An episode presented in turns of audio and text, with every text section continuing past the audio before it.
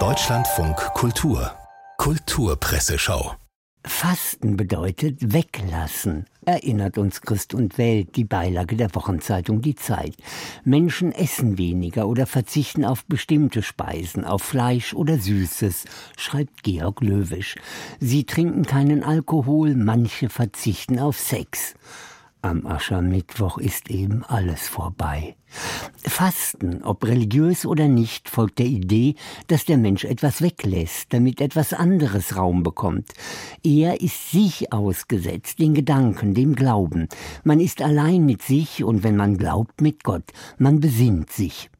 Und das könnte ja so mancher gebrauchen, wenn Gott ihm denn die Fähigkeit dazu gegeben hat. Jemandem Kot ins Gesicht schmieren ist eine krasse Arschlochaktion, steht in der Zeit, wo noch einmal die Attacke des Choreografen Marco Göcke auf unsere Ballettkritikerin Wiebke Hüster thematisiert wird. Eine andere Meinung ist nicht gleich Feindschaft und es lässt sich anders be- und entgegnen als mit Übertritt unter Zuhilfenahme von Dackelauswürfen meint der Sänger und Autor Georges Cameron, einer von neun Kulturschaffenden, die in der Zeit beschreiben, welche Wunden ihnen harte Kritiken in den Medien zugefügt haben. Hundekot geht gar nicht, wenn schon, dann nur im eigenen Gesicht, empfiehlt der Schauspieler und Autor Edgar Selge. Menschen, die von Berufswegen immer wieder Kulturveranstaltungen besuchen und darüber schreiben, begeistern sich genauso wie die Produzierenden für etwas, das seinen Resonanzraum in der Öffentlichkeit sucht. Kritik ist verlängertes Zuhören. Wie furchtbar wäre es, wenn wir uns dabei immer gut verstehen würden. Und wenn das jemand mal nicht mehr aushält, darf sie oder er auch aufschreien. Viel schöner ist aber natürlich etwas anderes.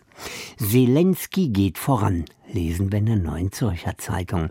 Er ist der geborene Umarmer, ein körperlich einnehmender, ein intensiver Typ mit einer starken Präsenz, schreibt Birgit Schmid über den ukrainischen Präsidenten, der und dessen Land nun seit einem Jahr gegen einen Angriffskrieg kämpfen. Die Ukraine wehrt sich mit Waffen, ihr Präsident setzt sich mit Gesten ein für sein Land. Dazu gehört die Umarmung. Es gibt derzeit keinen Politiker, der die Disziplin des Umarmens besser beherrscht als Volodymyr Zelensky. Er hat ein Gespür dafür, was man mit Körpersprache erreichen kann oder wen, nämlich den anderen. Und der würde wahrscheinlich sogar die linken Politikerin Sarah Wagenknecht und die Frauenrechtlerin Alice Schwarzer umarmen, zwei der schärfsten Kritikerinnen von Waffenlieferungen an die Ukraine. Die Augen der Welt ruhen in dieser Woche zweifellos auf der Ukraine, steht in der Süddeutschen Zeitung. Am Freitag, dem Jahrestag des russischen Überfalls, werden Demonstrationen auf der ganzen Welt zum Frieden, zu Verhandlungen oder alternativ zur bedingungslosen Unterstützung der Ukraine mahnen, schreibt Sonja Zekri und fragt, wie lange die Unterstützung der Ukraine noch halten wird. Wenn sich der Krieg Jahre hinzieht, bei möglicherweise verkürzter Front Front, irgendwo in der Nähe der russischen Grenze?